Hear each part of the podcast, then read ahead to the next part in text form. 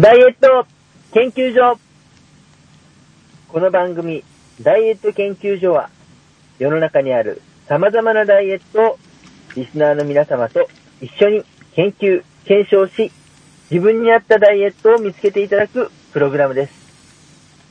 ご案内役は主任研究員である私長井と半助です。ご無沙汰しております。ご無沙汰しておりますなんですが、多分この後にも同じようなそうなんですよね。ご挨拶が入ると思います。っていうのも、えー今見たところによると8月30日に収録をはいしておりまして、はい。えーなんと、内容がわかりません。もう覚えてないっていうね。っていうのが、今現在、10月22日から、まあ、もうすぐすると23日になろうかというところで収録をしております。気がついたら二月弱経つっていう。ねえ、びっくり。なんか前回もそんなことを言ってるんだと思うんです。そうなんです。あの、割と順調なペースに配信が乗っていくと思いますって話はきっとしてた記憶があるんですよね。そ今れをよくよく思い出してみると。そうですね。最後に配信した時が、随分間が空いて配信をしたのですいませんと言いながら、えー今見るとですね、最後に配信したのが21回、えー9月2日に配信してます。はい。そしてあの、ね、順調に配信がされていくっていう話をしながら現在が10月22日なので、おそらくもうこれが配信されるのが10月の最後の週、ないしは11月の頭の週っていう想定なのかなと。そうですね。まあ、20、今週末ぐらいにちょっと配信しようかなとは思ってはいるんですが、えー、それもちょっと怪しいとこもありまして、どうなるかわからないので、今収録している日付をお伝えしておきました。はい。ということで、あの、本当にあの、長らくお待たせいたしました。あの、申し訳ございませんっていう気持ちは、あの非常に強く持っておりまして、もうね、いろいろありまして、まあ、日光に何回行ったんでしょう、みたいな。なので、あのね、あの、懸命なリスナーの方ですと、もうあの、お察しいただけるかと思いますが、あの、パンスケさんがあの、売れっ子漫画家みたいにあの、体に自由が効かなくなる時期をやってまいりましてですね。ほんとね、ちょっとびっくり。9月から、1、2、何回 ?1、2、3、4、日光だけで4回ぐらい。はい。遠足は数えきれず、えー運動会が4つ、5つぐらい。えー、まあそんな感じですよ。はい。学生よりも学生らしいスケジュールになってる感じですね。途中、えー、壱岐に、長崎の壱岐っていう島まで行はいきました。はいはいはい。しかも台風来てる最中に行っちゃいまして、ええー。島に缶詰。船が出ないみたいな、スケジュね。ール通りに帰ってこれたんですか？一応缶詰になりつつも。えっ、と、予定ですと、10月の11日、えーはい10日から日光に行っておりまして、はい。11日に日光終わり、はい。えー日光から浅草まで戻り、そこからまたうちまで戻り、はい。えー荷物を差し替え、はい。えー羽田に行き、えーちょっとおかしいですけど、はい。福、博多で一泊し、11日の日にね。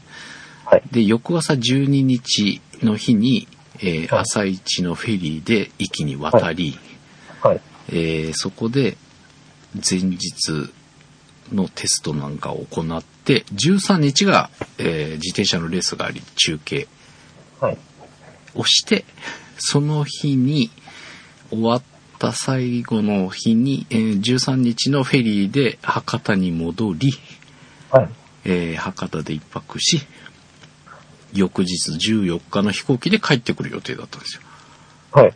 それが、まず11日、まあ日光から終わ終わって羽田に行き、そこまでは順調だった。あす博多まで行ったのは順調だったんだ。はい。羽田から結構ギリギリだったんですけど、荷物を入れ替え、えー羽田に行ったら結構時間がギリギリで、はい。まあでもあれかな。あ、違うわ。羽田でさ、荷物の検査がえらいことになりまして、リュはい今回リュック一つで行ったんですよ。珍しく。また全部それ、まあ、珍しいっていうのと同時に、全部と軽装だなっていう。うん。あの、普通だったらリュックにカメラバッグにもう一個ぐらいカバン持ってとかいう感じだったりするんですけど、パソコンにカメラ1台に着替えにとか入れて、ぎゅうぎゅうのリュックサックを背負ってですね、はい。荷物検査を通そうとしたら、バンバンなりまして、えーパソコン入ってますか言われるのは、まあ、察しがついたんですよ。ではいカメラ入ってますよねっていうので、もうパソコンカメラはもうすぐに出したんですけど、はい。その後ね、なんかドライバー、あの、車にし車載されてるような、はい。はい。なんかいわゆる工具のドライバーですそう。安っぽいドライバーあるじゃないですか。はい。あれがなぜかリュックの一番底に一本入っていたらしく、なんか工具っぽいのが入ってるんですけど、出してもらえますかって言われたけど、全然記憶になくて、いや、はいなんだべなんだべって少しずつこう荷物を出して、ケーブルとかもあったんでね、バッテリーとか、はい。はい。はい。そういうのを少しずつ、これじゃねえかな、これじゃねえかなって出してって、結局、3回、4回ぐらい通したのかな。で、最後、荷物の一番底の、なおかつ、こう、なんていうのかな。中のポケットの少したるんでる変なところに入ってて、あ、これだとか思って、ようやく通ったんですけど、はい。その間に、後から4人ぐらいの人が 来て、これライターが3つ入ってるんですけど、3つはお持ち込みできませんみたいな、えー、っていうことを3人か4人繰り返し、あの、没収ボックスにライターが溜まってくみたいな状態だったんですよ。で、その中に、私はそのドライバーをですね、この長さのドライバーは持ち込めないんですけど、いかがなされますか？って言われて、はい。まだお時間あるから宅配便で、一旦外に出られて宅配便でお送りいただくか、こちらで処分させていただくか、みたいな。ああ、まあ結構な二択ですよね。まあ、ね、車載に、車載されてるようなチャッチードライバーだったので、もう別にいいですと思って、もうさすがにそこで疲れていたので、はい。もうドライバー募集され、はい。で、博多にて、無事博多着いたんですけど、そこでもう一回ホテル入って荷物ちょっと整理してみたんですよ。はい。そしたら、その、と、俺がドライバーでごたごたしてる間にライターが5個も10個も没収されている中、はい。えー私のバッグの中からライターが6個ぐらい出てきました。あの、完全にあの、カモフラージュ作戦ですよね。これはいいんだ、みたいなね。いいんだっていうか、あの、完全にあの、隠された感じですよね。あの、うまいこと、隙をついて、しめしめと運び込んだみたいな感じになってますね。もうドライバー引っ張り出せればライターの3つや4つでいいかみたいな感じだったのかもしれないですけど、ね、なんかいっぱいライター出てきて、なんでこんな入ってんだというぐらい入ってましたけど、むしろセキュリティ上、それの方がね、あの、問題が大きい。大きいような気がするんだけどね。まあそんなあれもありつつも、そこまでは順調だったんですよ。で、12日朝一のフェリーに乗るときに、そうか、それを順調と呼んでるんで、もっと大変なんですね。はい。フェリーに乗り場行ったわけですよ。はい。そしたらなんかみんな先に行ってたチームがはい腕組みして考えてるような感じで、なんか嫌な予感がするなと思ったら、えーその朝一のフェリーに乗ると、その後のフェリー全部欠航が決まっていると。うーんと、ワンウェイになっちゃうってことですよね。そう、台風が来てたので、はい。えーあの、特攻隊になっちゃう感じですね。渡った次からもうありませんと。もはいう欠航が確定していますみたいな。はい。それで行くのかみたいなのがいろいろあって、えーと、俺ら含めて何なんだろうな。結局ね、3人帰ってもらって、はい。で、その後、バイクのライダーさんも2人いたんですよ。はいはいはいはい。で、バイクを持ち込んでもらうんだけど、どうしようかみたいなので、最終的にはもうバイクのライダーさんも、まあレース中止になるだろうという、そう、予定、想定で、まあ、帰ってもらおうと。なるほど。で、まあ何人かのメンバーで渡ったわけですが、はい。えー案の定到着した日テストはできたので、まあまあ、風が強かったりとかはあったんですけど、えーはいとりあえずコース上をぐるっと回ったり、電波のテストをしたり、えー送信をしてみたりとかいろいろテストをして、えー機材も全部本部を作ってセッティングをしして終わって宿に着いたら暴風雨ですよ。まあ、だって思いっきり今回当たってますよね。思いっきり当たってましたね。で、中止になるのが当日の朝6時とか言われて、早起きして朝お6時に起きて、中止の確認をしてもう一回寝るみたいな。はい。あの、完全にだから、あの、嵐の前の運動会のテンションと一緒。もうね、です参りましたね。で、結局宿も出れるような感じじゃなかったですよ。だから、本部を作っちゃったので、その本部の機材を撤収しに行かなきゃいけないんだけど、もうとても出れるような状況じゃなかったので、宿でしばらく缶詰になり、少し収まって午後1ぐらいだったかな。本部撤収しに行って、で、えー宿に戻ったものの、えーフェリー出ません。その日一日欠航が確定しておりまして、結局その日も息に止まると。何にもしていないのに、機材組んで畳んだだけなのに、みたいな。で、まあ一日島を出るのが遅くなり、14日の日、飛行機の時間を変更してもらったりとかね。もうそれも散々でして全然繋がんないの。航空会社。ことできますね。かなりの、ね、本当にあの、台風、いいタイミングで、そこそこの規模で、多分、通過してるぐらいのタイミングですよね、そのあたりが。思いっきり、なのでね、全然、今回スターフライヤーで行って帰ってきたんですけど、はいはい。全然電話繋がんなくてね、もう、13、12日からかな。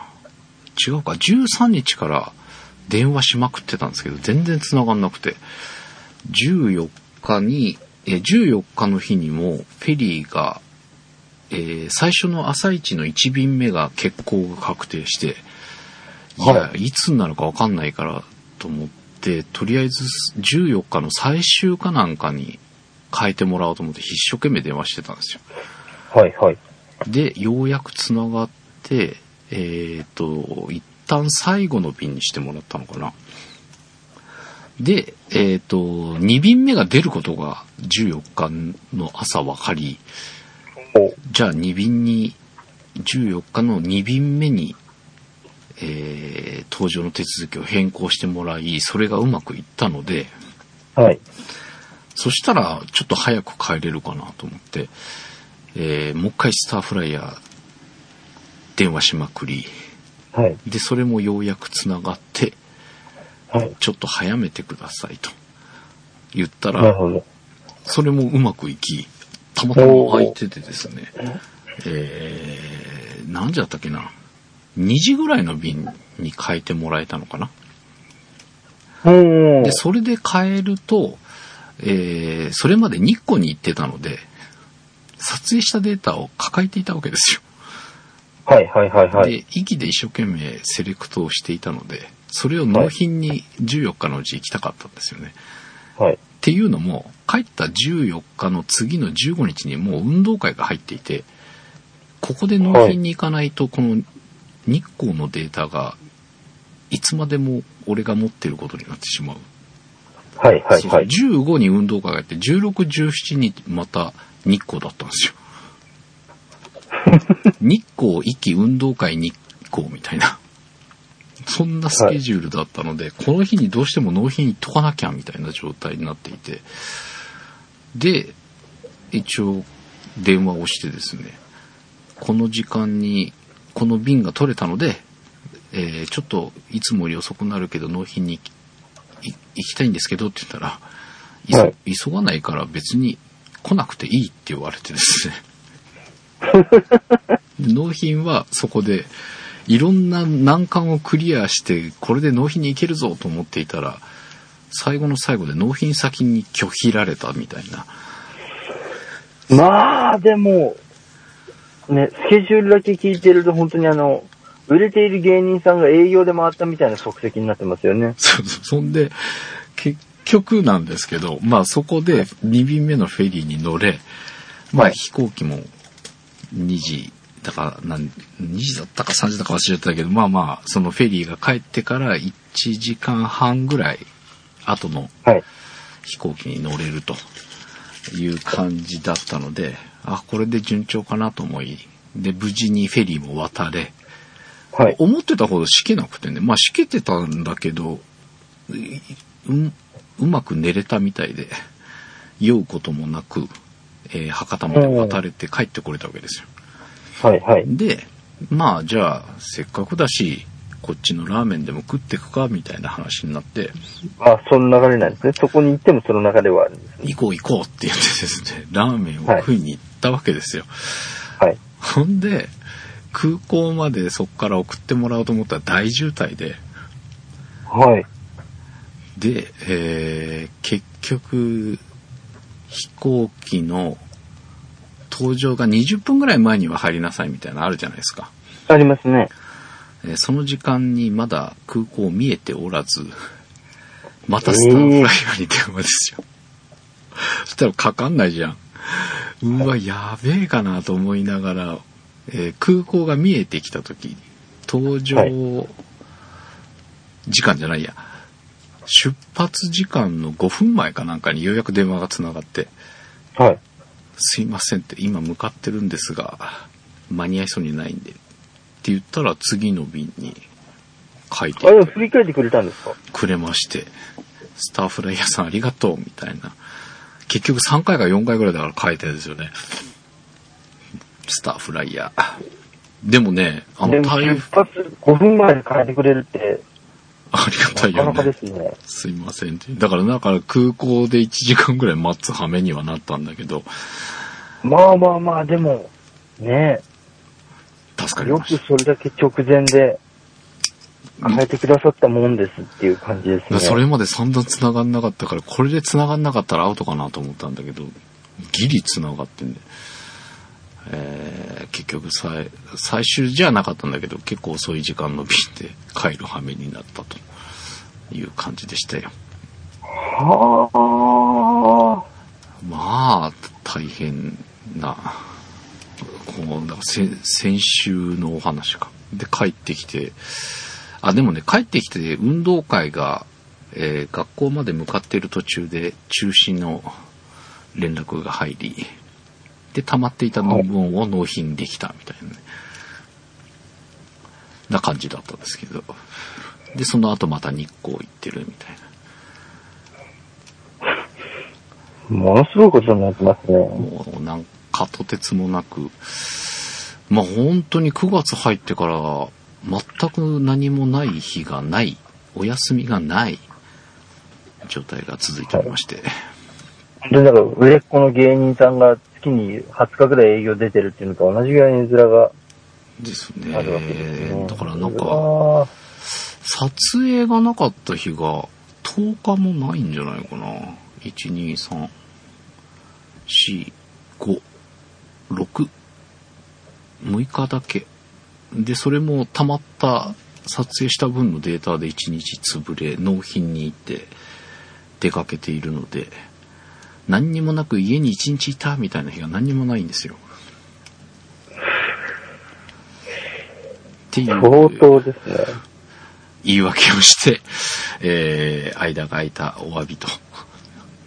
お詫びじゃないね。はいま言い訳だけだね。もう、お詫びというか、上場酌量っていう感じ。ごめんなさいっていうね皆さん釈明していただいたあの、理解を求めているっていう感じで、まあ、あの、本当にね、あの、こんな状況だったのを少しあの、組んでいただけると、ありがたく存じますっていうことで本当。ごめんなさい。まあまあまあ、でもそのね、お詫びっていうことでもないのですが、うん。実はあの、この後、もろもろあの、企みは持っておりまして、そうです我々ね。えー、ちょっと年明けに重大発表をさせていただこうかということで、はえー、ちょっと永井さんと打ち合わせを始めているところでございます。はい。えーその、うん、徐々にうん内容を少しずつす進捗状況をお知らせしながら年明けに、えーまあ、1日に何か配信ができればと来年2015年1月1日に重大発表番組を配信できればと思っております。はい。えーまあまあでもちょっと面白がってもらえるんじゃないかなと思うんですけどね。はい。あの、僕が心配してるのは、うん。スパン的に、あの、もうほら、1月って結構実は見えてきてて、あと2月ぐらいじゃないですか。そうなんですよね。で、で、多2月って言う分、と、あの、そう、今回あの、ブランクが空いた期間とほぼほぼ一致するので、あの、次に出る号が、あの、ちょっとずつ情報解禁って言っておきながら全部出しみたいなことになりはしまいかっていう、そうです、そう若です。干一末の不安が。そうね、それはちょっとありますけどね。な多分ね、こんな感じが多分11月も同じ状態になりそうなので、まあ、そうなんです。あの、本当にあの、多分1年で、この時期、半助さんが、あの、本当にあの、いろいろと忙しかったりするので、まあね、ご存知の方も、ね、いてくださってるとは思うんですが、あでも去年ってどうしてたんだっけ？俺、去年もこんな感じだったんだっけ？あ、でも多分、本当に時間的には隙がなかったと思いますよ。ああ、なんかこんなにギチギチだったかな、みたいなね、ちょっと。ああ、確かにここまでギチギチなのは、初めてかもしれないですけど、でも近いぐらい埋まってたのは、まあね、シーズンここ多分的に2年ぐらい埋まってると思いますよね。そうなんですよね。あ、ほんとね。あ、いや、でもやっぱね、去年の10月は、結構、パラパラ、なんかうまく入れてくれてたのかななんか、パラパラ空いてるな、去年。あ、10、あ、11月、去年は、10月より11月の方がギチギチになっているな。うん。なんだかんだでこの時期はものすごく詰まっているっていう。感じだと思います。そうか。例年11月になると、半日撮影が多くなってくるんで、少し時間には余裕が出てくるかな。あの、卒業アルバムの後ろの方にある、クラブとか、委員会とか、はいはいはい。ああいうのって、授業の5時間目とか6時間目だけ使ってやるので、ああ、なるほど。えー午後から行って、撮影は30分だけとか、そんな感じなので、ああ。そういう撮影の日が多くなるのかな。あとは、ズーラシアラッシュっていうのがありまして、1年生の遠足、まあ明日も1年生の遠足なんですけど、1年生の遠足なので、お昼食べると終わりっていうね、半日で終わるは撮影がちょこちょこ。なんかズーラシアラッシュの時は、もうズーラシアの駐車場のおじちゃんと仲良くなって、あの、一番奥開けといたからって、一番出入り口に近いところを止めさせてくれたりするようになるんですよ。あ。ああ。てかもう、それだけ言ってるっていうことですからねとい。うことなんですけどね。まあちょっとそんな時期がまあ来ますけど、少し余裕が出てくるかな。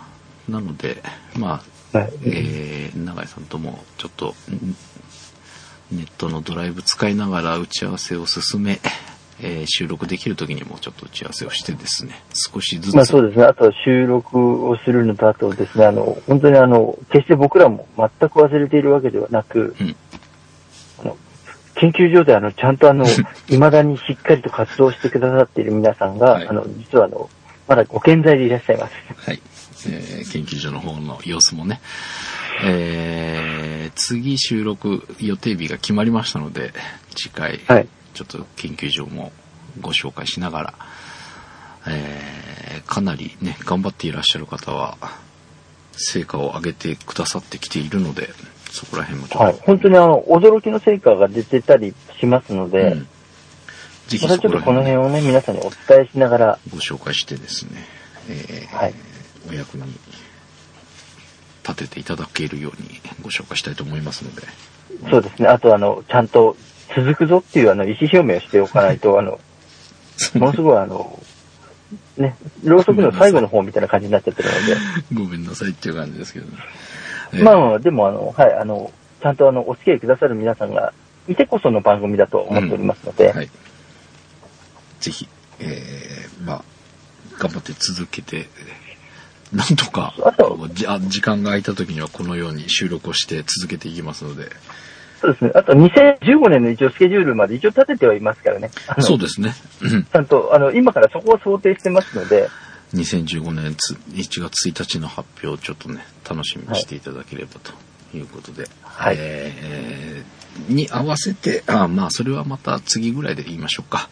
その1日の、そうですね。まあ、本当にだからそこがね、皆さんにこまめに、あの、情報解禁が少しずつつまびらかにできるように、うんあの、配信のペースを持っていけると良いなとまあ、いう感じです1日にね。なんかあるぞっていうのだけ、ちょっと頭の片隅に入れていただけると、非常に嬉しいなと。はいい、うまあ、ことでぜひぜひ、本当にね。その時には多分皆さんのお力も、ご協力を仰ぐことがあるんじゃないかなと思いますので、はい。ということで、えー、この後、8月30日、ついにこの番組をこういうやり方になってしまいましたが、えーはい、そうですね。8どっかで聞いたパターンだなと思ってますが、この後ですね、8月30日に収録をしました、えー、第22回が、はい。えー流れます。えーまたはい。何事もなかったかのように、あの、ご挨拶から始まると思いますが、えーはい8月30日撮っておりますので、ちょっと内容が、タイムラグがあると思いますが、で、なおかつ、まあね、あの、この回も、間が空いてごめんなさいみたいな話をしてるんじゃないかと思うんです。なので、なんか、そうなんです。あの、最近収録するたびに、あの、間が相手の話をしてる気がするので、多分そんな、まあ、このくだり、あの、季節の風物詩だと思ったあの、皆さん、あの、はい、受け止めていただけると、ありがた非常に、いですね。はい。はい、ありがたいなと。ということで、え、次からは通常番組ってなんか、この後流れる時にも言ってると思いますが、次回からは通常配信ができるように頑張りたいと思いますので、ぜひまたはい、次が、間が空かず配信されることを願っていていただけると嬉しいです。ということで、そうですね、あの、ちょっとずつ皆様の堪忍袋の尾を縮めていけるように努力をしてまいる所存でございますので、はい、ぜひ、えー懲りずにお付き合いいただければと思います。えーということで、もう10月23日になってしまいました。えー前振りお届けしましたのは10月23日の半助と、はい、えっ、と、スポーツの秋だ、みんな頑張ろうという、あの、ものすごく響かない言葉を発している長井がお送りしました。じゃあこの後、えー8月30日の半助と長井をお聞きください。どうぞ。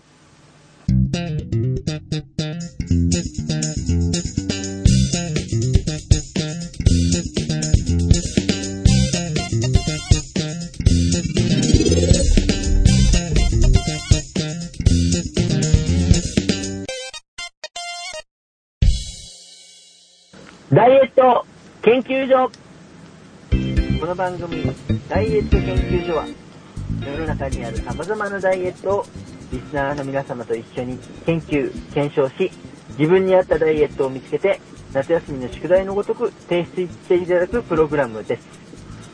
ご案内役は、主任研究員である私永井と、半助です。よろしくお願いします。よろしくお願いします。いやー、なんか夏休みって、なんかできました？うん、あの、極端な話をすると、夏休みがなかったんですよ。そうでしたね。そういうお話でしたよね。はいだからあの、夏休みを今年味わわないまま夏終わってるので、うん。あんまり何もないんですけど、よくよく考えてみたら、まあ、あの、今現在が間もなく8月31日になろうかとしているタイミングでの収録っていうことで、よくよく考えると、あの、8月31日日曜日で、うん。9月1日から学校っていうものすごい綺麗なスケジュールになってるんですね、世の中。かわいそうだよね。なんか、あのー何日かしたらもうすぐ週末が来るみたいな夏休み明けってなんか得した気分があるじゃないですか。はい、だからもう、あの、月曜日からいきなり、あの、フルパワーで臨むっていう感じなんですよね、きっと。そうだよね。でもね、私が今度行くのは、月曜日はないんですけど、もう2日の火曜日から修学旅行っていう学校もありますよ。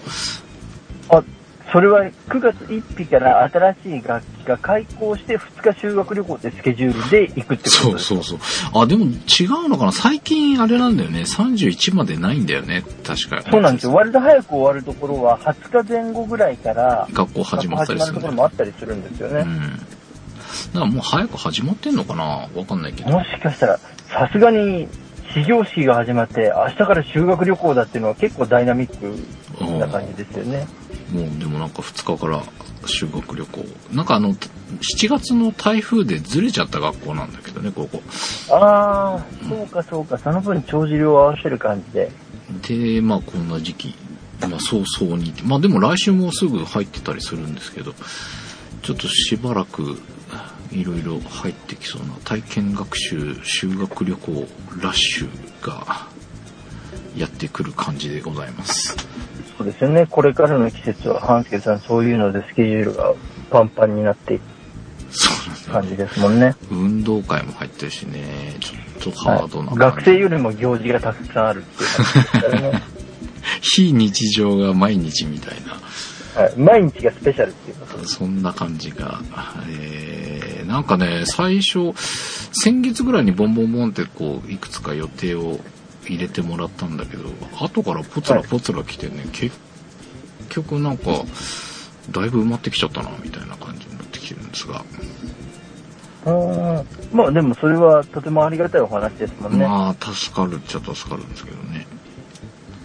まあ、仕事がなんかなかったのが焦ったけど、こうやって埋まってくるとまた、いや、もう一日ぐらいここ休み入っとってもいいかなとか、なんか考えちゃったりするんですよね。ないともう、本当にだから、焦そのバランスのね、舵取りの難しさっていうのが一番、ね、厳しいというかシビアなところですもんね。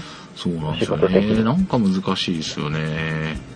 なんかいい、いいバランスで仕事できないもんかなと思うんですが、まあ忙しくしているか、暇して焦っているか、どっちかみたいな感じがしますが。えー、でもなんかだいぶ涼しくなってきたんですかね。そっちどうですか？あなってきてますね。っていうか、あの、単純に太陽が出ていない日が多いので、今ね。その分気温に直結しているかなっていう感じでも、あの、ものすごい雨が降ったんですよ。ああ、そうなんだこ。このところ。うん。あの、一応全国区のニュースでう、ん。県庁所在地が前橋市っていうところなんですけれども、はい。そこがあの、割と本当にあの、夕方の全国ネットのニュースで大雨で、一応こんなに雨が降っています。流れちゃうぐらい雨降ってたんですよ。おうそんなだったの？かなり雨量が多くてですね、うん。まあだから毎日のように降ってるのかな。そしてあの僕、ここ2日間洗車したんですけれども、ちなみに今日もあの洗車したんですけれども、え？すでにあの、すでにあの窓ガラスにですね、たくさん水滴がついてて、ちょっとあの、悲しい気持ちになってるんですよね。それ、永井さんが洗車したから雨降ったんじゃないの？えでもあの、僕割とこまめに洗車してるんです。あ、そうなんだ。はい。あの、本当に多分週に1回は少なくとも必ずやるようにしてええそうなの？へそうしてるんですよ。え。ちょっと先週がちょっと遠くに行く用があって、うん。1週間できなかったんで、じゃあ今週ちょっと頑張って洗おうと思って、この前ものすごく、この前って言ってもだから、昨日ですね、うんものすごく念入りに洗った後のうん。次の日の朝、今朝ですね、あの、車がびちょびちょになっていてショックを受けて、これもう昨日洗ったんだから、あの、今日のうちに洗えば割と綺麗になるはずだって、昨日撥水加工とかまでしたんですよ。ああ、なので、これは今日洗っといた方がいいに違いないと思って、うん。今日洗って、うん。で一回ちょっと移動して、車から離れて、うん。戻ってきたら、うんあの、ガラスに水滴が、あの、本当にあの、嫌っていうほどついてる状況になってまして、それってまた降ったってこと？そうです。洗ってまだあの3時間とか経たないうちにものすごく降られてるっていう 状況でですね、それは、でもでも雨降るの分かってたでしょ？しばらくげ、あ、でも、降水確率ね、低かったんですよ、こっち。あ、そうで、なんだもし。かしたら明日が雨が降るかもしれないっていう予報が出てたんですけど、うんうん。まあ明日だったら致し方なかろうっていう風に覚悟して洗ったんですね。うんうん。まさか、さすがに今日だと、はい、ちょっとダメージが大きすぎて、そっか。はい、結構な労力を使ったのにもかかわらず毎日降るっていう感じになってるのが、一番のちょっと切ない夏の思い出になってきてます。なるほどね。いやー、洗車、俺らは年に何回するかなレベルなので、中片付けるのがやっとみたいなね。もう、わかりますわかります。あの、やらなくなると、多分僕も全然やらなくなっちゃうので、なるべく習慣づいているうちに、うん。やっとこうかなと思っているので、今回なるべく続けてるんですうん。ね。おー、素晴らしい。そうなんですよ。あの、本当にだから、あの、やっぱりあの、継続は力なりとか、本当にベタな話ですけれども、うんよく言ったもので、うん。やっぱり続けている方が、うん。いろいろな物事が、やっぱり形になりやすいんだなっていうのが、ここのところすごく感じていることではあるんですけれども、うんこれだけさすがに毎日振られるとその気持ちが今折れそうになっているっていう。まあでも折れるよね、それはね。はい、ちょっとあの、切ない感じになってます。ものすごい力を入れて一生懸命洗ったんですけど、はい。ということで、えー今週は、痩せる秘訣のお話。はい。をちょっとまあ、しようかなというか、皆さん多分やっぱりこれが一番ね、極論知りたいわけじゃないですか。なんかこれ黄金律みたいなを、ものがあればうん、わかりやすいっていうことで。この秘訣が分かってしまったら、この番組もう終わりみたいな感じじゃないですか。あ、でも大丈夫です。意外とあの、やっぱりあの、ほら、宝がここにあるって分かってても取りに行けるわけじゃないじゃないですか。はいはいはいはい。なので、まあ、ただでも宝があるって知っているのと、どこに宝があるか分からないで探しているのだと、やっぱりモチベーション違うじゃないですか。ああ、まあそうですね。だからその差をちょっとあの、ちゃんと皆さんにご理解いただいて、もうほら、多分、気づいたら夏が終わる方もいらっしゃると思うんです。うん。うん。僕の周りにも結構いらっしゃるので、うん。でも結構ですね、実はあの僕の周りっていうか自分のお客さんも含めて、はい。引きこもごもなんですよ。ほうほ要はあの、すごいやったって喜んでる方もいれば、う。うん。あの、こんなにやってるのに痩せないっていうあの、上等句を毎日のように口にする方もいらっしゃったりとかはいはいはいはい。まあでもあの、すごくやっぱりそこに関しては、うん。ゴールデンルールが存在するなっていうことに改めて、まあうん前々から分かってはいたんですけど、うん。うん、改めて気がついたので、ちょっとそれを皆さんももしかしたら共感していただけるかなと思って、その辺をちょっと今日は考えるお話にしたいなと思ってるんですが、はい。まあでもあんまりもったいぶって言ってもしょうがないんで、うん結論から言っちゃいますと。要は、あの、痩せるんだったらうん。続けることっていうのが、うんもう本当にあの、実は一番シンプルで、うんかつ黄金率なんですよね。うんうん。でもそれは分かってるけど、どうしても続かないとかいうことが出てくるのが実は問題だったりするじゃないですか。ですね。なんかこう、習慣になってきたかもって思ってても、なんか、あれ？いつの間にかできなくなってるみたいな、そんなのをずっと繰り返してます。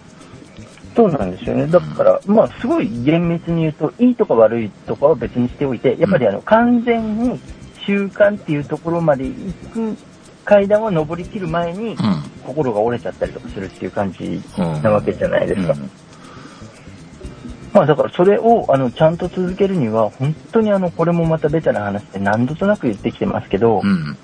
っぱりあの、気持ち的に高ぶるものが必要だっていうことではあるんですよね。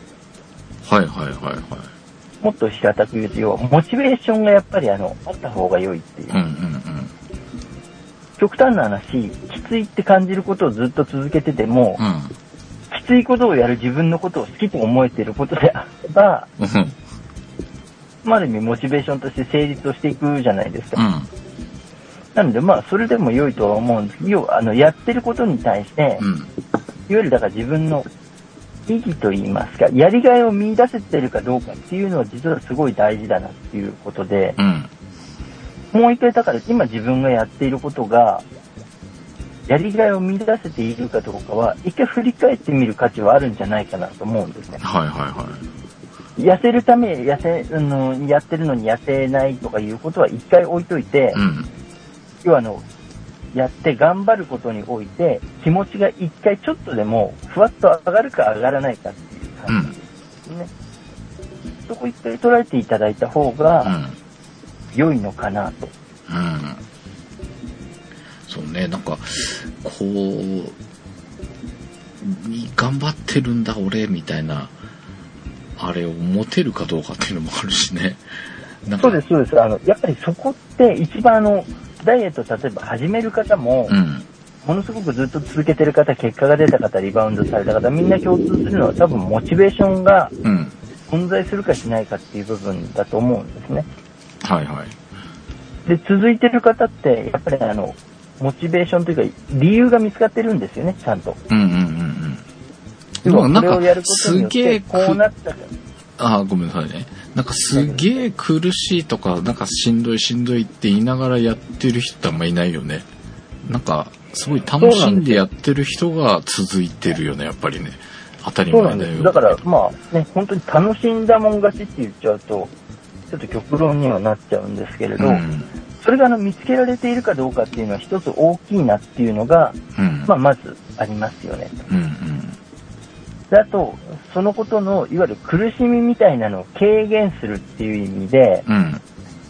要はあの自分のやっていることがちゃんと体に効いてるかどうかの判断ができるかどうかっていう部分うん。は非常に大切だなと思ってるんですねう。ん要はあの、すごい一生懸命やってるけど痩せないっていうことは僕もすごくたくさん見てきてるし、ん今現在も自分のお客さんとしてお付き合いしてくださってる方いらっしゃるんですけど、うん。うん。あの、なぜ痩せないかっていうと、うんあの、まあ、まず一つ飽きやすいんですよね。ああ、俺それパターンかだから、あの、いろいろなことに。一回トライしてみるうんそこのフットワークは軽いんですけどね。うんうん。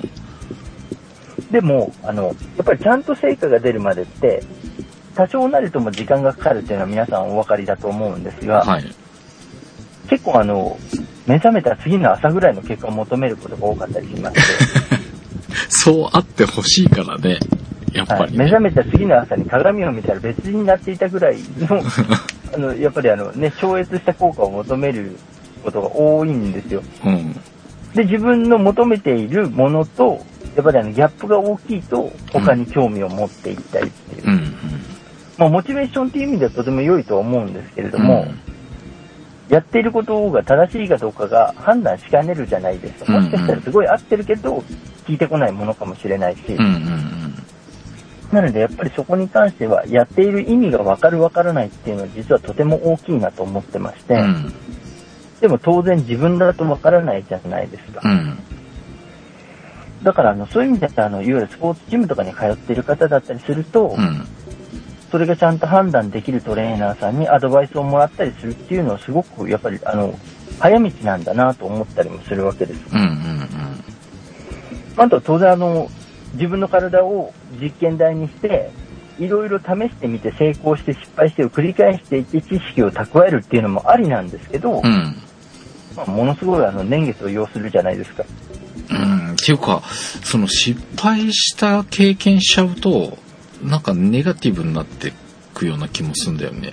まあ、やりたい気持ちは少ね、なりますよね。うんやりたくないまではいかないけど、うん要は今やってることに対してやっぱり効くのかなって思い始めるういう。ん。やっても知れてるしな、みたいなね。そうなんですよ。になっちゃだうと。からやっぱり、そうそう、正しくできている、できてないっていうことがう、ん。分かると、要はあの、やってて変化の出ない時期があるじゃないですか。うんうん。変化の出ない時期もこれをやってると変わるんだなっていうふうに、うん根拠だったり確証があったりすると、うん。やれるじゃないですか。でもそれを手探りでやっていると、あ、やっぱりこれ自分は他のものに乗り換えた方が効果出るのかなとか。あと今、あの、ものすごく、ああの、いわゆる DNA みたいな部分まで検査をすることで、うん。その人の太る要因を分析できるっていう話があったりするんですね。ほうほう。だからあの、やっぱりあの、以前から言っている通り、人にはやっぱり痩せる原因、太る原因っていうのはそれぞれあったりするっていう話ではあるんですが、うん。それを最近はもう遺伝子のレベルでだったりすることが多いので、うん例えばそれによって食べるものの種類も、あなたはこれを食べていても太らないけど、こっちを食べていったら太る。例えばあの、タンパク質をたくさん取りすぎて太る方もいるし、うんうん。逆に炭水化物を取っても太りづらい方もいらっしゃったりするっていいねいうのもあるんですよね。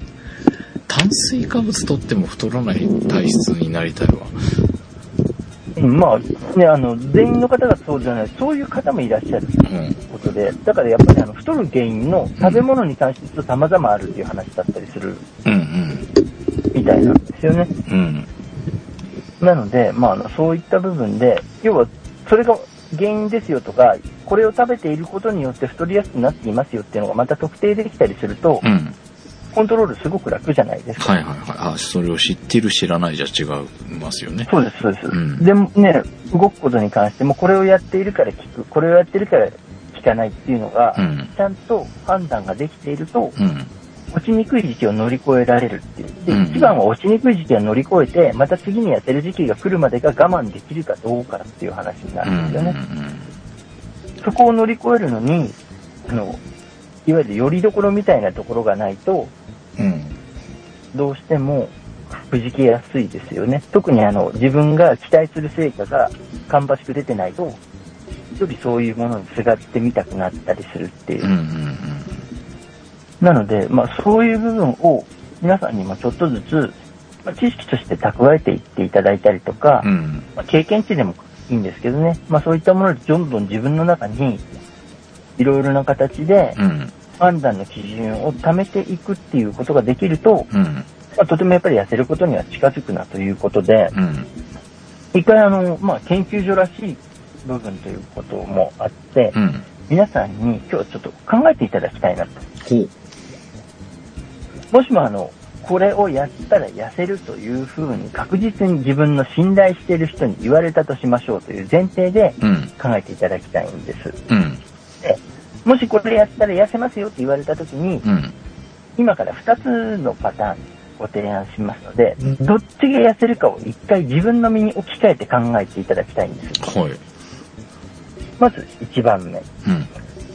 あなたこれやったら必ず痩せますっていうことで、信頼する方からお話、提案をいただきました。そうんの1番目が、毎日ウォーキングしましょう。そうすればあなたは痩せていきますよっていうお話をされましたと。うん。まずこれ一つ。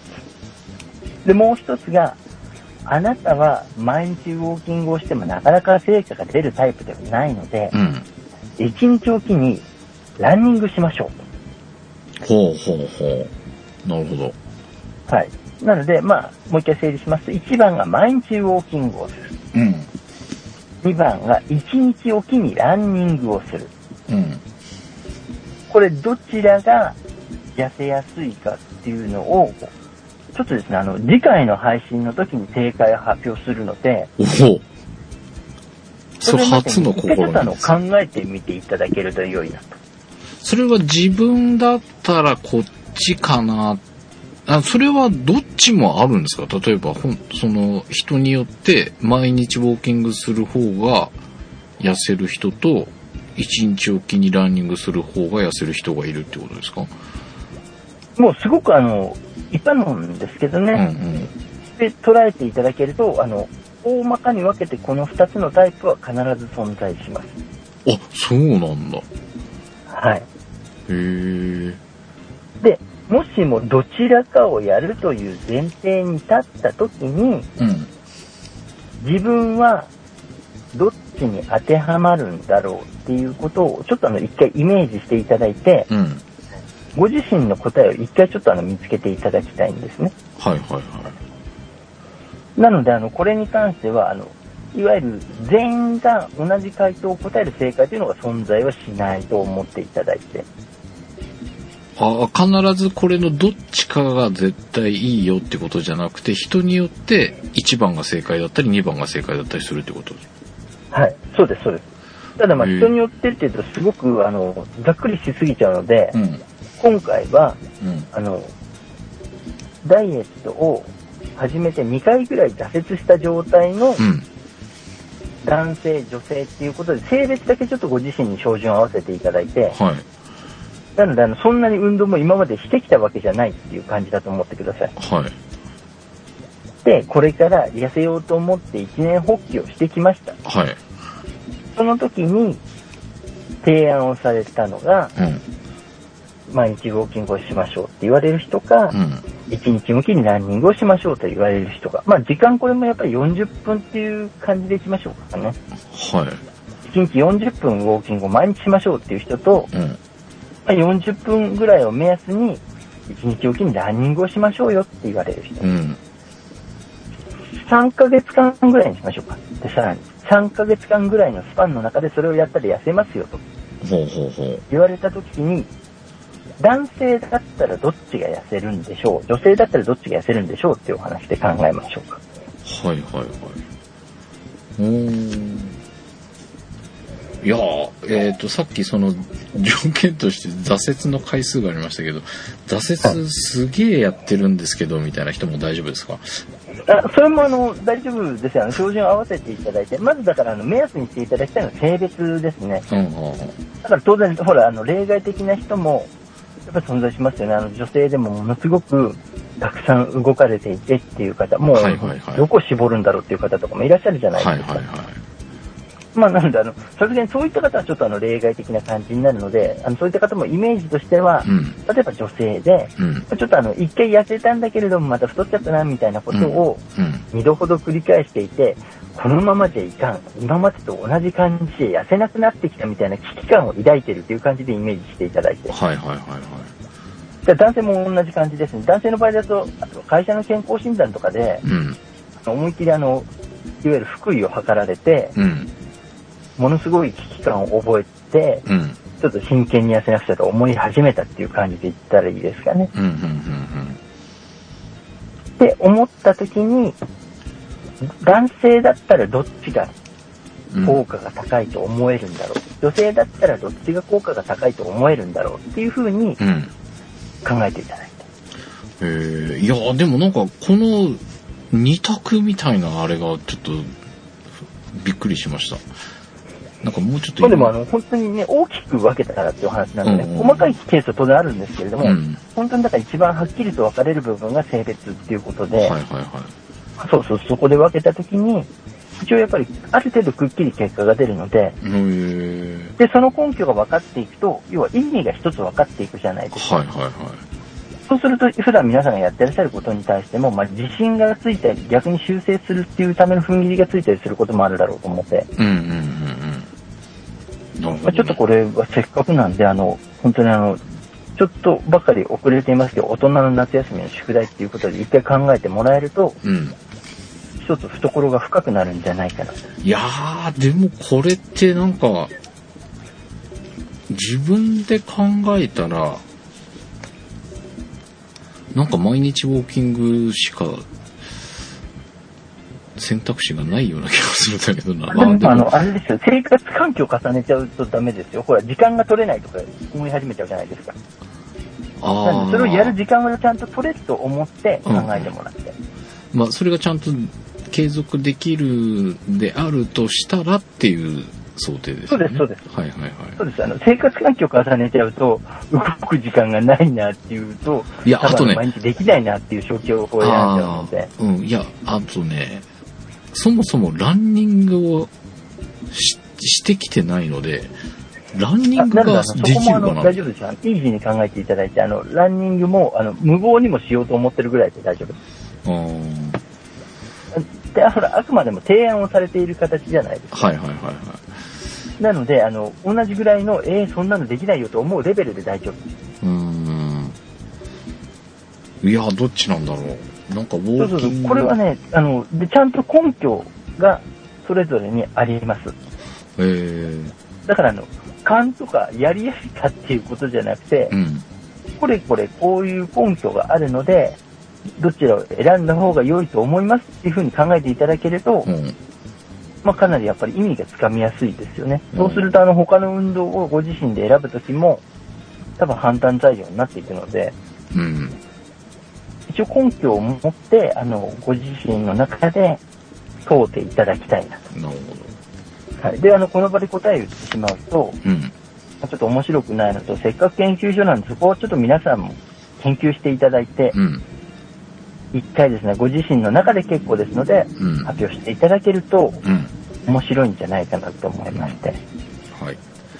えー、では、ちょっと整理しますと、継続できるであろうと前提があり、はい。えーウォーキングもランニングも一応できると想定した場合に、えー毎日ウォーキングする方が効果的なのか1日おきでランニングをする方が効果的なのか男性の場合、はい女性の場合それぞれでちょっと自分に当てはめて考えてみてください、えー答えは次回明らかになるということですのではい。えーでもなんか毎日ウォーキングしてた方がいいような気もするしでもなんかアクティブレストみたいなお話も以前ねありましたので一日おきにがっつりランニングする方がいいような気もちょっとしてきたしどっちなんだろうで、あの、ほら、どっちも間違っているわけではないので、うんあの、ある意味どっちも、あの、正しくはあるんですよ。うんうんただ、まあだから向いてるのがどっちかっていう感じですかね。うんすごく厳密に言うと。うんまあ一日おきで済めばいいなとかっていうのもあるけどね 毎日じゃなく。ていいんだみたいなねね、毎日やるのはちょっときついなと思うから、一日おきにやった方がいいなっていう。うんまあでも、あの、それだと単純にフィーリングになるので、もうちょっとあの、根拠を持ちたいですよね。で、根拠を考えると、要は自分の動いていることに対して、うん意味がわかるので、多分ご自身のやってらっしゃることがすごくこれからも有意義になると思うんですようん。うんうんうんなので、一応そこの意味を考えていただあの、なんフィーリングとかノリではないっていうことだけ、あの、一応、注意事項として。すいません。なんか、その感覚的なあれになってきちゃってるな。まあでも、わかります。なので、あの、そのぐらいの感覚の人に提案をされた時だと思ってください。はいだから、当然言われた時に、えー毎日なんか歩けないですよとか思ったり、うんうん。えー、ランニングなんかしたことないですよとか思うぐらいの感じだと思ってうんうんください。うん。でもそういう方が、これこれこういうお話なんでこうやったらうん。継続性を持てると効果があなたの場合すごく出ますから頑張りましょうねって言われるっていう感じでイメージしていただけると。なるほどね。そうそう。あの、そのためなんで、そうするとちゃんとした理由が必要じゃないですか。うんうん意味もなく、毎日やったら痩せるに決まってるじゃないですかとか言われてもできないじゃないですかうん。。はいはいはいはい。ね、なので、あの、そこに関してはやっぱりあの、ちゃんと理由を持って考えられると、少なからずでも本当にあの、今ご自身でやってることに役立ちが大きいので、うん。一回頭に汗をかいていただけるとうん。よろしいかなと。うん。ちょっとね、結構悩むと思うんですよ。理由をつけるとなると。ああ、まあそうですこね。っちの方がやりやすいからっていうので選べると思うんですけど、うんうん今回に関してはちゃんと理由があるので、男性だったらどちらか、女性だったらどちらかっていうふうに選んでいただけると、うん。うん。非常に、あの、面白いなぁと思っているんですよ。まあだからこれはちょっともしかしたら前後しちゃうかもしれないですけど、うん。あの番組宛てに、これこれこういう理由なので、私は男性ですが、こちらだと思いますみたいなのをいただけても、それはそれで面白いかなと。うん。そうですね。これはでもちょっと楽しみだな。来週、次回の収録。そうなんですよ。なので、これでね、ちょっとあの、正解発表して、うん皆さんが、ああ、ああ、ああ、ああ、と思ってくださると、一応ね、あの、ちゃんとご自身の頭の中でも一回、夏休みの自由研究としてうん。やっていただくことができるのかなと思いまして、はい。まあ、夏の終わりにちょっと僕も心が折れないようにするために、あの、皆さんと一緒に継続性を考えたいっていうことです。そうね、本当にね、この継続性のなさっていうのがね、この洗車をしない継続性はなんか続いてますけど。やっぱりあの、アクションをね、続けるっていうことは、エネルギーのいる作業だったりするので、うん。どうしてもほら、なかなかね、あの、いわゆる、余裕が持てるというか、いろいろな意味でも、時間的にも気持ち的にも余裕が持ててないと、うん。やっぱりなかなかアクションってつきづらいですよね。うーん、ほんとね、こう、その、前にも言ったかもしれないけど、写真もね、こうカメラぶら下げてても、こう、気持ちに余裕がないと撮れないんですよ。あ、でも写真こそそうですよね。うんだからやっぱり運動とかも、そこに発想がもういかなくなっちゃうんだよね、きっと。はい、はい。余裕がないと目の前のなんかこうトラブルだとかなんかしなきゃいけないことだとかに頭に乗っかってふとなんかがあってもそこに思いが至らないっていうのかな。今30分時間あったよねそういえばみたいな。そうそうこそう。なりますとになっちゃうなっていう。よね。そう、あと、やっぱりあの、基本的に怒りっぽくなってる時って、うん。まあ、精神的な余裕がないっていうのはもちろんなんですけれども、うん。あの、スタミナがなくなっている時も人間結構怒りやすくなるんですよ。へえそうなのまあ、簡単に言ったら、やっぱ体力がないので、うん。何でしょう、感情をコントロールするほどの心の余裕も持てなくなるんですよね。はいはいはい。だからやっぱり体力的に落ちている時ほどカリカリするケースは多いですああよね。まあまあそうか。うん。あそういう意味であの、いわゆるスタミナがつくっていうことでうん。余裕が持てるっていう側面も実際はあるなと思ってやっぱりスタミナかスタミナ欲しいすねスケさんはほら、だからそういう意味では、あの、すごい大きい意味で捉えたときに、基本的にハンスケさんは穏やかでじゃないですか。あいや別にあのうん日がな、あの、ちょっとしたことにカリったりとかしないじゃないですか。やっぱその部分は僕はあの、実はスタミナと結構関連深いと思ってるんですよ。やっぱりあの体力的に余裕があるっていうことは、イコール包容力につながりやすいですよね。えー、いや、でもスタミナないんからなまあ、あの、それは間違いなくないんで、あの、ぶ自分の体で僕身をもって体験してますけど、ハンスケさんのスタミナ尋常じゃないですから、いや、そうなのかないや、スタミナは、スタミナないから、やっぱカリカリするんじゃないですか。カリカリ、カリカリ大丈夫ですよ。どどうなんだろうな。いや、でもイラッとまあでもほら、そんなにでも、カリカリはしないじゃないですか。一瞬ほら、ちょっと、ん？って思うことがあっても、そんなにカリカリして、イライラしてるっていうこと自体は普段はそれほどないじゃないですか。うーん。そうかないや、なんかでもイライラしてるような気もするけどな。でもほら、割と消化できるっていうか、イライラしてる人で顔にも出てるじゃないですか。うん。うん。常に話しかけづらかったりとか。そういう感じでは基本ないじゃないですか。そうなんですかね。うん。だからまあ、やっぱりそこはあの、いわゆるスタミナ、肉体的な持久力のなせる技だと思ってるんですよ。うん。ただそんな半助さんも、精神的な余裕がなくなるぐらいバタつくことが多いっていう。うんちょっとここんとこね。なんかいや、でもやっぱりイライラしてたりするしな。うん。やっぱまあもう、でも多分普通の人よりも、うんいわゆる沸点が高いのはあの間違いないと思そうなんですかね。う。うん。それはあの、旗で見ていて、本当にあの、切れやすい人は、ものすごい速いですから、あまあまあ、早い人がいますよね。反社会勢力かっていうぐらい、ものすごく速く切れる方とかいらっしゃいますからね。だからそれを考えると、非常に対極にあると言ってもいいぐらい、半助さん穏やかなのは多分スタミナのなせる技大きいと思うんですよ。いいそうなんでしょうか。そうそう。で、あの、やっぱり継続していることによって、うん確実にスタミナは絶対ついてくるんですようんうんね。そうすることによって余裕が持ててくると、焦らなくなるっていうのはあるじゃないですか。うん。はいはいはい。で、焦らなくなったあたりがやっぱりな面白いもので人間痩せてくることがあったりとかするので、うんだからそういった意味でも継続性が持てると良いなと思ってるっていうのもあるんですよね。ただまあそこにね、行く前にちゃんと根拠を持ってうん、それができていると、心が折れそうな時期が乗り越えやすいので。それをちょっと今回皆さん一緒に考えてみましょうっていう。まあでもちょっと余裕を持って、その継続できるような生活がしたいですね。うーん、まあまあまあまあ、でも今、半助さんほら、ね、自分でスケジュールを組んだらまた変わると思うんですけど、やっぱり依頼されての仕事だから、その辺の難しさはね、ありますよね。難しいですね。なかなかね。あだから多分これで自分であの仕事を入れていったりとかするときっとそういう部分って減るんだろうと思うんです。だ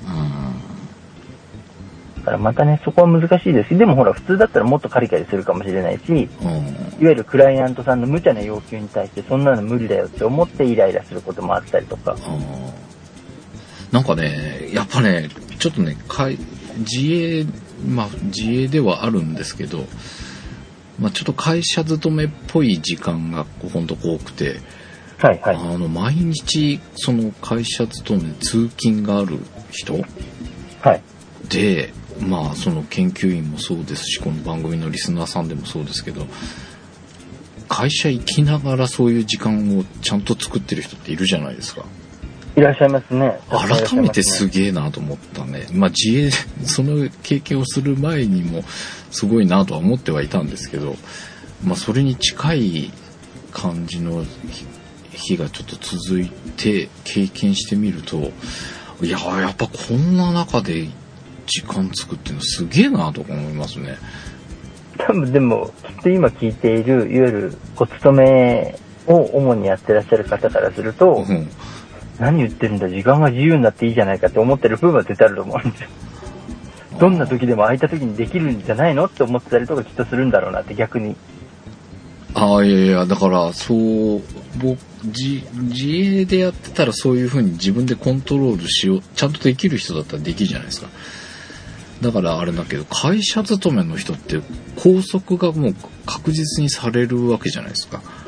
されますね。そんな中でその通勤とかが時間も取られ、なおかつ、その運動する時間をしっかりこう、継続して取れてる人ってやっぱすごいなと思いますね。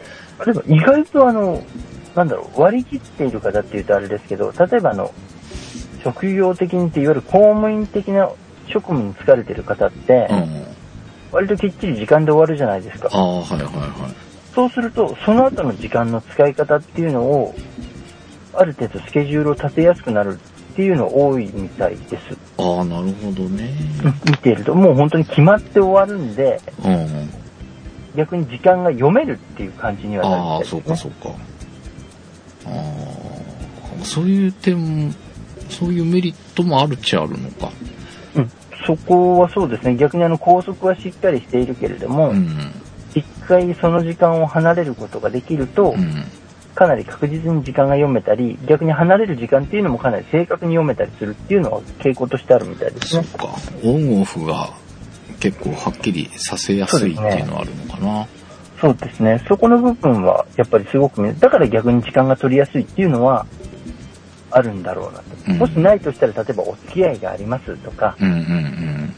そういう部分が多いんだろうな。うわね、だって、俺なんて全然そういう、なんか、上司と飲み行くとかさ、こあの、部下を、そもそもで言うと上司が存在しないですからね。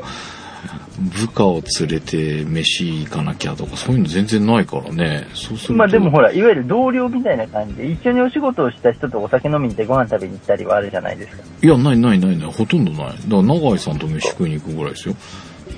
ああ、まあ、それもだって普通にそれがあるから。そんな感じでほら、行った先で、例えば他にも、ね、カメラマンさんがいらっしゃったりとかしたら、じゃあどうです？この後軽く、みたいな話になるのかと思ってます。いやいや、な、ないですね。まあなんかそういう風にしてる人たちもいますけど、俺はそういうの全然しないので、友達いないし、だから、すごいなと思うね。そういう。まあまあ、あの、ね、仕事上の関係でね、なかなか友達ってね、本当に毎日のように顔を合わさないとできないですからね。うん。それは、なんとなくわかるんですけどね。だから、本当に公務員の皆さんとかは、意外と時間のマネジメントがしやすいんだなっていう印象は。うん。いや、でもサービ、ス企業の方とか、うんそれこそやっぱりあの、いわゆる保険の代理店をやってらっしゃる方とか、はいはいはい。具体的に職業でそういう方の方が時間取れなくなること多いですね。ああ、は変更の連絡がしょっちゅうだったりとか、いはいはやっぱりあの、お客さんの都合を優先して動く職種の方なのでい。、あお客さんの都合にある程度やっぱり合わせていくことを考えると、自分の時間が取れなくなっちゃうっていうのは非常に多いですね。あ、ああ、そうだよね。だこの、この時間の約束だから、じゃあこの後は少し動こうとか思ってたのが、ずれて、そうです。動こうと思ってた時間にはい、会いに行かなきゃいけないとかってありそうだね。そうなんですよ。で、逆のパターンもあって、うん。会わなくちゃと思ってた人が、急遽変更になって、時間はぽっかり空いたけれども、気持ちがついていかなくてできないっていうことだったりとか。なんかそれはわかるな。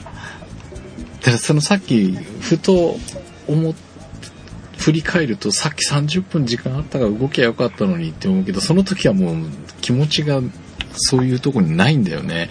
そうなんですよ。もうね、完全にあの、お仕事のモードに切り替わっているから、うん。いくら時間がぽっかり空いたってても、そんなにあの、スパッとスイッチが入り替わらないとういいますか。ううんなっていうので、意外とやっぱりそういうお仕事の形態の方だとう、ん。非常に苦労されている方が多いですね。で、うんその部分がジレンマになって、やっぱりストレスを強く感じたり。というケースは多いかなという感じですね。僕のお客さんでもやっぱりそういう傾向強いですね。うん。お客さんありきでお仕事で動いてらっしゃる方っていう、よく変更の連絡が入るんですよ。うん。うん。逆にだから本当にあの、何時にはきっちり終わるんで残業しても30分ですとおっしゃる方とか、本当にまあ、見事なまでにスケジュールが崩れないっていう。うん。ね、そういう環境の方だとね、動きやすいのかもしれないですけど、その残業があってし時間がなかなか読みづらいとかね、そういう感じでお仕事されてる方は、ね、なんか、ちゃんと継続して運動されてたりするとすごいなっていうのは思いますけどね。なんであの、ね、そこでもしあの、逆にあの、そういったお仕事でお客さんメインで動いてる仕事なんですけど、こんなことやったら成果出ましたよみたいなのが、うん。経験談として終わりだったら、うん。ぜひご紹介いただけるとありがたいなと思っていたりもしまそうですね。すね。ぜひ。その、なんだろうな、イレギュラーだった時に、まあ、それは、まあ、しなんていうの、割り切って他、空いた時に、ちゃんとやろうっていう風にし、できてた時もあるんだけどね、なんかそれができなくなっちゃったのが、こう、続いちゃうと、あいつの間にか、流れますよね。何にもできてないじゃんっていう形になってしまうっていうね。今回もだから少しムーバレックスしましたみたいな話したけど、その後少し、まあ続いてはいたんですが、それもまたできなくなっちゃったりとかっていう風になったりするので、ちょっとどっかでまた戻さなきゃみたいなね。うん、そうそうそう。ね、そこで何がきっかけで戻せるのかとか、うん。何がきっかけで戻そうっていう気持ちが持てるのかみたいな部分ですよね。うんこれは本当にあの、すごい単純なことのようですけど、実は一番大事なことで、うん。うん。そうあの、例えばどんなに単純な動作で周りの人から見ても、えー、なんでそんなこと続いてるのと思っても、意味が分かっていたら別にそれはあの、ね、安心して続けられたりするわけで、うん。そういった部分の、あの、いわゆる核となるものを持っていられると、多分何をやっていても、ある程度自信が持ててできるなと。うん。うん。なのでその核作りの一歩としてちょっと頭の中を整理するために、うん。今回みたいな問題を考えていただけるのが、うん。一つステップになっていくかなと。うん。そうなんだ。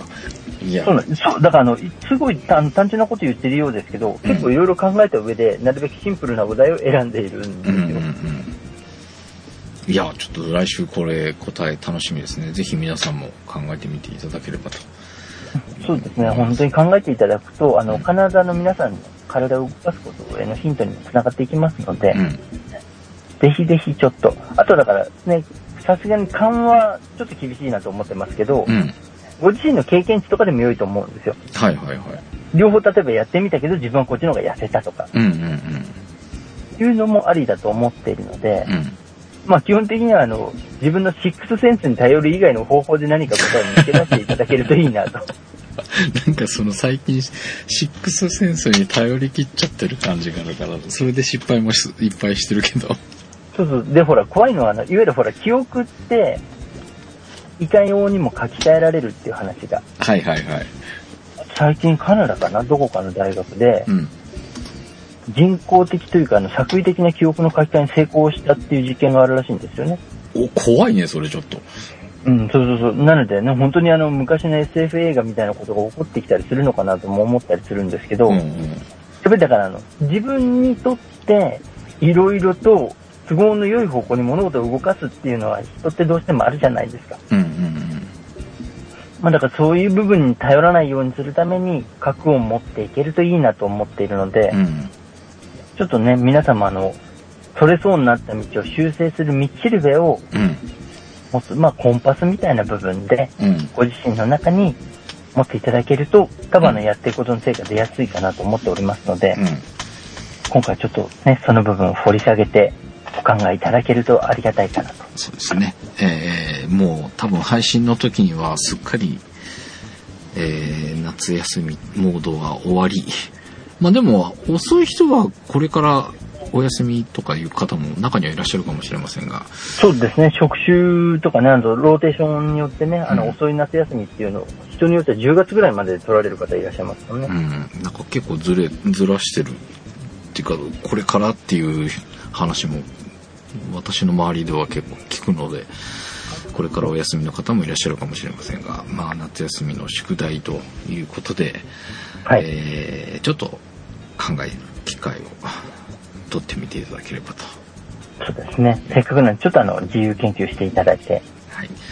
で、えーまあ、研究所ですが、えーお伝えしてきておりますが、えー配信、えー並びに収録、えーストップしてしまった期間がだいぶ長くありましたので、えー今現在頑張っていただいている研究員の皆さん、えー本来であれば8月ぐらいが一つの区切りではあったんですが、はい。えー延長しまして2014年いっぱいまで、えー研究の方続けていただくことになりました、えーまたその時期的なところで次の募集があるであろうと言っていたのもここら辺の時期だったので、えーそれはそれでまたあの募集もしたいと思います、えーはいベータチーム、えー追加募集でございます、えー今現在進行している研究員にプラスアルファやってみたいという方は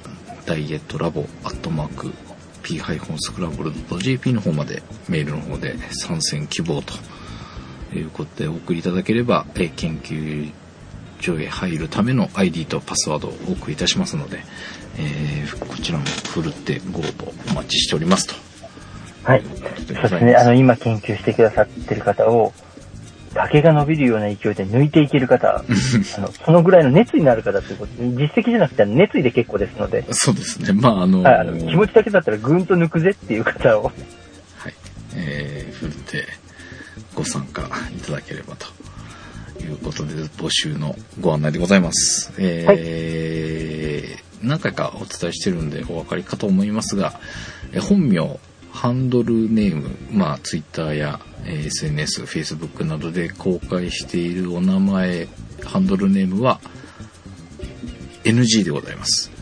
えーはこの研究所専用に新しくお名前を作っていただいて、えーご本人とわからないような形で参加していただくとはい。いうことと、えー逆に実際の年齢、性別、身長、体重、体脂肪、えーまあ、ダイエットに関わるものに関しては全て公開というはいことでございます。えーまあ、名前等あの伏せていただくことで、えー本人とそこら辺の数字が結びつかない形でご案内させていただければと、えーそこら辺ご了承いただける方そして、えー期間内ダイエットに関する研究をしていただける方、えーふるってご参加いただければというご案内でございました。はい。えー、なかなかバタバタしておりますが、永井さんはいかがですか？いや、あの、僕はあの、バタバタこそしていないですけど、うん。あの、おかげさまでですね、あの、毎日あの、死ぬほど充実した日々を送らせていただいておりましそうて、なんですか。あの、充実っていうと聞こえはいいんですけれども、あの本当にあの、いろんなことがパンパンすぎてシャレにならないぐらいですね。そんなパンパンな永井さんも走ってるっていうお話が先週ありましたけど、ああの、そこだけは逆にやらないとまずいなと思うので、うん時間をなるべく取るようにしてはいるんですね。うんうん。だから今、週、少なくとも3、そこだけは時間を絶対取るようにしてるんですけど。週 3? でもあの、そう、週3はでも少なからずやるようにはしていますね。えーと、その週3の時間を取ろうと思っている時に、例えば今日はちょっとこの仕事やってって、まあそういう話結構あるっていうお話があったじゃないですか。はいはいはい。えー、まあちょっとこの番組の中でこの具体的なあれはないですけど、あの、要は予定外に仕事がこう頼まれてしまうとかっていう話を聞いたことがあるんですが、ありますあります。もう、そういう状。況の中でこう時間を作る工夫ってどんなのされてるんですか？あ、でもすごいシンプルですよ。あのお、やらないことによる危機感をリアルにイメージしてます。ああここで時間作ってやんないとまずどんそのダメになってく パターンを想像するってことですか？そうです、あの、幸いほら僕はお仕事柄もあるので、はいはいはい。要は自分がやれていないことによって説得力が落ちたりする。はいはいはい。要はあの話が通じづらい、あの、仕事が進みづらいってなっていくので、うんやっておかないとまずいなっていう危機感に、うんうんあの、ものすごく駆られているっていう部分と、うん。うんあとはですね、まあ、今だと活動量系がやっぱり大きいかなと思います。ああ前にご紹介いただいたフィットビット。そうです。あ、で、今僕フィットビットから、うん。ちょっとあの、収支買いをしまして、おお変わったんだ。そっか、番組の中でお伝えしてなかったんですね。うんそうなんですよ。あの、ちょっとですね、あの、乗り換えを行いまして、うんナイキのフューエルバンドっていうのをあ、それ知らないやはいここしばらく使っているんですね。うんで、それで、あの、簡単に言うと、あの、毎日ノルマを設定するんです。はいはいはいで、それを超えられるか超えられないかっていうのをうん手元で確認できるんです。で、まあ、何歩歩いてカロリーどのくらい消費しました、みたいなところも出るので、うん一応その目標をクリアしておかないとまずいんだなっていうのを、ちょ、ちょっと見ながら、うん。一日の中で、あ、今日このぐらいしか使えてないから、じゃあ、夕方このぐらいで帳尻を合わせようとか、うん。昼間このぐらいいけてるんで、なんとかいけそうだなっていうことを判断したりとかで、うん。一定量の、まあ、体を使う状況を確保するようにしてるっていうのも大きいですね。へえこれナイキフューエルバンド。こはい。れなんか LED の、そうです、そうです。あの、見た感じは、あの、ただのラバーの、細いブレスレットみたいな感じなんですけど、うん。まあ、そこにですね、ボタンが一つだけついていて、うん。で、それを押すことによって、いろいろな情報が代わり番号に表示されるっていう。これその設定とかするのはパソコンかなんかに接続してってこと？あの、いわゆるこれスマートフォンとかとも連動するので、だから全部データは僕は iPhone にえ入れるんですね。で、あの、基本的にモチベーションが上がり、目標設定このぐらいにしましょうとか、3日連続で目標達成できましたねとかで、うんうんまたいろいろとあの、こう、ね、アプリの林立てっぷりが変わってくるんですね。ほうほうほうほものすごいアメリカンな感じのこう、盛り上げ方をしてくれたりとかするんで、まあ盛り上げてる部分でモチベーションが上がるとかっていうのはそこまで正直ないんですけど、ううんうんうんただ数字が達してないなっていうことに対しては、すごい危機感を覚えるようになりましたね。ああなるほどねうん。で、それによって、やっぱりあの、僕もすごくスタミナがついてきた部分があって、ほうほう多分、通常に比べて疲れにくくはなっているのは実感できてるんですね。へえただ、それを上回るぐらい、あの、ハプニングが日々のように起こるんで、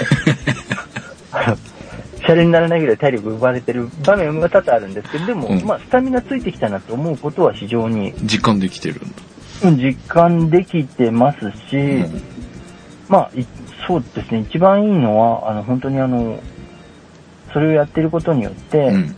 非常に体調も良いっていう部分大きいですかねう。んう。ん、体調も良いですし、うんまあ本当にあの、僕、以前も言ったと思うんですけど、ここ半年ぐらいで、なんかよくわかんないけど痩せてきてるので、へえ。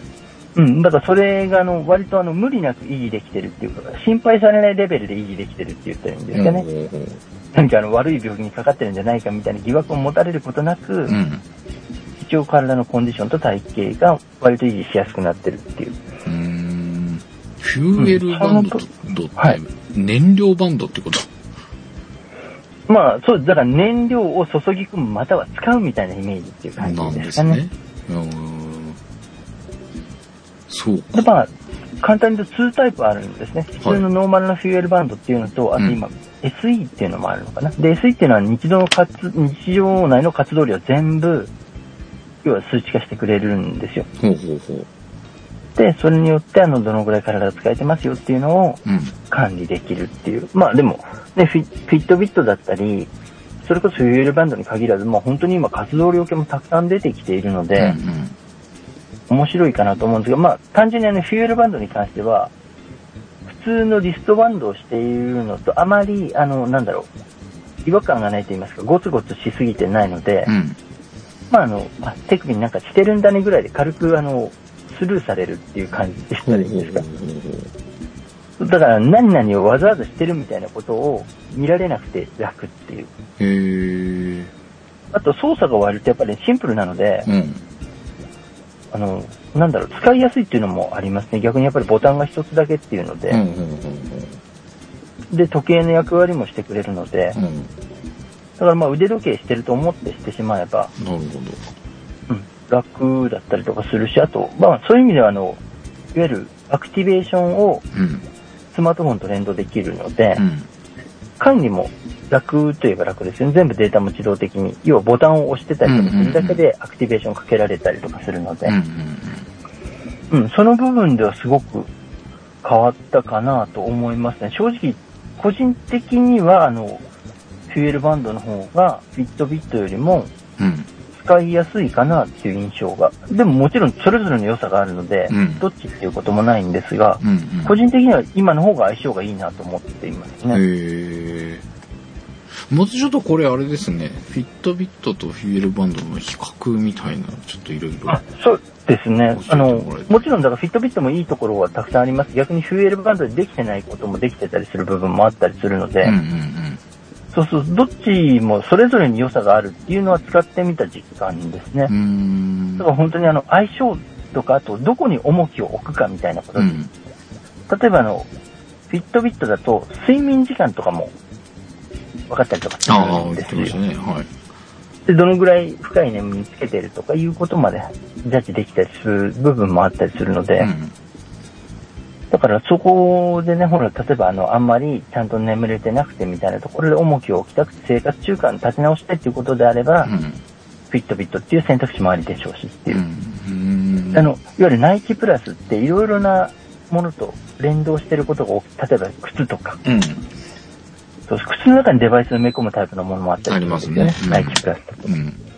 なんで、まあそういう意味では、あの、いろいろな形、広がりがあるっていうのもあって、あの、基本的にはあの、僕、スポーツウェアとかアディダスが大好きなんですけど、うん。今回に関しては、あの、フューエルバンドを一応、あの、結構タイルにしてるというか、あの、日々見張られてる感が強く。へえ。でもそうすると、やっぱりあの、ある程度、あ、これを超えといた方がいいんだなと思うと、うん。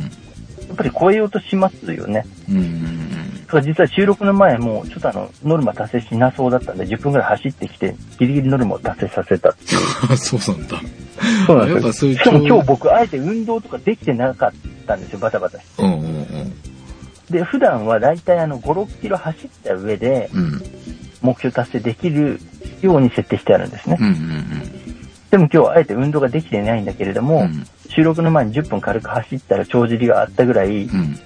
あの、日々仕事に奔走しているっていうことにはショックを受けまして。なるほどね。まあじゃあこまあでもそういうののでね、判断できたりする面白さっていうのはありますね。こういうものも使って、その、継続を。っていうか、あとは、そっか、その、仕事としてやってる以上、やばい、やらないとやばいぞっていう危機感みたいなのを具体的にイメージできてるかどうかみたいなところですね。あとやっぱり体を壊しちゃうと終了っていう感じになっちゃうので。うん、いやーでもそれは自営の人はみんなそうなんだよね。俺も実際そうなんだよな。そこの怖さがね、やっぱりあるんですよう。ん。体は壊せないっていうう。ん。お客さんの都合で、あの、キャンセルは全然許せるけど、自分の都合でのキャンセルっていうのは絶対許されないと思ってるので、うんそこを考えるとやっぱりコンディション作りっていうのもすごい大事なので、で、あの、なんだろう、感覚に頼っていたりすると、うん。なんかすごい疲れているのに頑張ったみたいなところでプラス加点とかしちゃうじゃないですか。あ、あるある。はいあでもなんかそういうのじゃないところでうん。判断できる材料を持たなくちゃいけないなと思ったのも大きいんですよ。なんかすごい今日疲れて仕事で疲れてるのに頑張ってちょっと走ったからいつもよりもカロリー消費できてるだろうとか思っちゃいけないっていう感じですよ。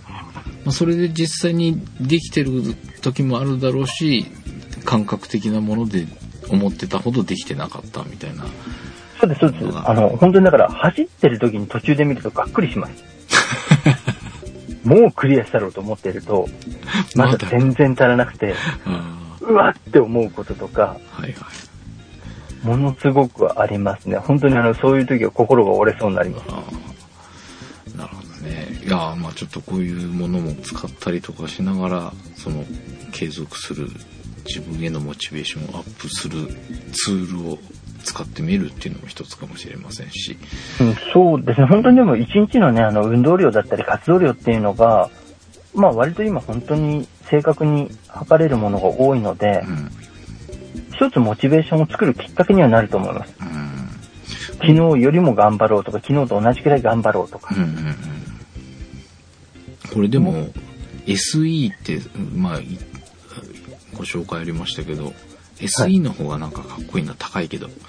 そうですね。ちょっと金額張るんですけど、やっぱりその分性能がいいんで、本当は半助さんは個人的には SE とかの方がいいんだろうなと思ってます。なんか、あの、なんだろう、数値化できないアクションが多いじゃないですか。はいはいはい。そうですねだか。ら多分そういうのも全部計測してもらえる方がいいんだろうなと思うんで、ん SE の方がおすすめしやすいというか、あの、金額とか一回考えないで出たとしたらですよ。うんこれすごいね。倍ぐらい値段違うけど、でもこっちの方がかっこいいな、見た目。うん、そうね。まあ、まあ、まあでもそうすると、だから、つけていても、いわゆるあの、ファッションアイテムの一つとしても、違和感がないって言ったら、わかりやすいですかね。うん。あそうですね。まあ、時計って言っちゃえば時計だしねっていうところもあるよね。そう。で、ブレスレットって言ったらブレスレットで終わるし。だから僕はその上からいくつか他にブレスレットしたりしても全然違和感ないですねまあでも、半助さんにはあの SE です。あの、本当にあの、多分ね、皆さんご存知ないと思うんですけど、半助さんの動きは運動量多いんですけど、あの一切数値化ができないんですよ。無駄に動いてるっていうことですか、それ。っていうのもあの、なんだろう、単純に歩くとか走るだけで終わんないじゃないですか。極端なこと言えば、登るとか下るみたいなことまで発生するじゃないですか。あーまあまあと地べたに這うみたいなことまで。はいはい。まあね。なので、あの、多分、普通のデバイスだと数値ができない部分がたくさん出るんだろうなと思うので、あそうすあのそういう多様な部分をうんちゃんとデータとして蓄積するために、あ。うん。SE のタイプの方が向いてるんじゃないかなと思う感じはありますよね。あの、本当に多分皆さんが想像できないぐらい、数値にならない動きをされますから。まあ、これが、えもう、あと何日もすると、その、シーズンが始まるので、よくよく考えるとさ、スクワットとかいっぱいしてるよなと思うんですよ。そうですよ。本当にだからね本当にあの、しかも、ジャージとかじゃない状態でスクワットですからね。しかもカメラとか背負ったまま。うん荷物持ってのスクワットですからね。そうなんですよ。だから、あの、何気にちょっと自衛隊とかに近いんですよ。あ、そうかもしれないね。あの、感じで、あの荷物の量としては近いものありますよね。そうですよね。なんかあの、歩腹前進こそしないですけど、あの、荷物をいろいろ装備を持って、なんか、理不尽な距離をひたすら歩くとか、そういうのってなんか、自衛隊の訓練かなんかみたいだって思うときは確かにありますね。そうです。しかも坂道、山道。みたいですで、ね。だからまあ軽い気持ちで荷物持ちましょうかって言って1個持たせてもらうとそれがものすごく重かったりするのを3つぐらい持ってるっていう。そうですよね。だからそれが、成果になってくれればいいんだけどなと思うんですけどね。まあだから知らないうちに鍛えてるとは思うんで、ちょっと逆に数値化できたら面白いとは思うんですよ。うん。なんかあの、こんなにエネルギーを出してるのかっていうことに改めて気がつくっていう。そうね。なんでそれで痩せないんだろう。まあでも、シーズン始まったら多分少し痩せるとは思うんですけどね。まあまあまあ、でもほら、ハンスケさんも別に言っても、今は別にすごい太ってるとかではないじゃないですかう。ん。だからまあ、なんだろう、単純にあの、ものすごく落とすためじゃなくて、絞るっていうことを考えたら、うん。まあ、活動量が見れているのは一つ大事ですよね。というか多分絶対動いてるので、うんまあね、あのーこの前紹介しましたけど、あの iPhone のね、M、M7 でいいかったっけ？はいはい。あれで、やっぱり、その、まあ、日に1万5千ぐらい歩いてるんだ、みたいなのがわかるっていうのは、面白かったですからね。だからまあ、やれてると、あと、フィットビットって、うん。iPhone の方は僕確認してるんですけど、アプリがあるんですよね。ほうほうほうで、。あの、もちろんだから、あの、例えばリストバンドとか、うん。あとクリップ型になっているものと連動してアクティベーションするのもあるんですけど、うんうん iPhone 自体がそのフィットビットの機能を持ってたりとかするので、うん。うん。極端なこと言って iPhone を肌身離さず持っている状況があれば、うん。全部記録を取ってくれるんですよ。うんうんだからもうそういった形であのフィットビットであれば、今 iPhone とかお使いの方だと、もうすぐに始められるので、うん。うんでスマートフォンで Android 系の端末をお持ちの方だと、ちょっと僕確認してないんで、ちょっとお話できないんですが、iPhone のフィットビットは、iPhone さえ持っていれば、うん。もう普通に活動量計としては使える。睡眠時間とかは多分取れないと思うんですけど、はいはいはい。え、あのバンドなしでできるってこと？そうなんですよ。iPhone 自体が、あの、うんその機能を果たす、へえ、あ、それ知らなかったな。うん入れてみようかことができるんですよ。だから僕あのフィットビット使ってた時に、うん。アクティベーションしようと思ったら、うん。iPhone の方が優先されちゃってて、うん。あれおかしいな、同期しない同期しないってずっと思ってたんですけど、はいはいはい。よくよくあの、いろいろなところを見てみると、うん。iPhone 自身がそのフィットビットのバンドだったりとか、うん。まあ、デバイスとしての機能を果たすようになっているので、うん。iPhone さえずっと持ち続けていれば、うん。同じような形で活動量を測れるっていう。えー、いけるんだ。うん、なのでもう本当に極端なこと言えばすぐね、始められたりもすると思うんですけど、まずはほら、例えばそういうところから入ってみて、そうするとあのコストもかからずに iPhone をお持ちの方だったらすぐ始められるので、うんうんで、今まで活動量計とか使ってなかったなと思って、入り口みたいな形で試してみるのもいいんじゃないかなと。そうですね。まあ、あの、その際にあの、ゴムバンドでもリストバンドでもいいんですけど、iPhone をピタッとくっつけた状態で、あ なるほど。そう、あの、生活を共にしてもらうっていう。えー、まあ、ご紹介しましたフィールバンドとかは、あの、番組の方のページに貼っておきますので、ぜひ、はい。ということはこれも Amazon からお買い求めがいただける商品ということですもんね。ありました。それで商品情報見ました。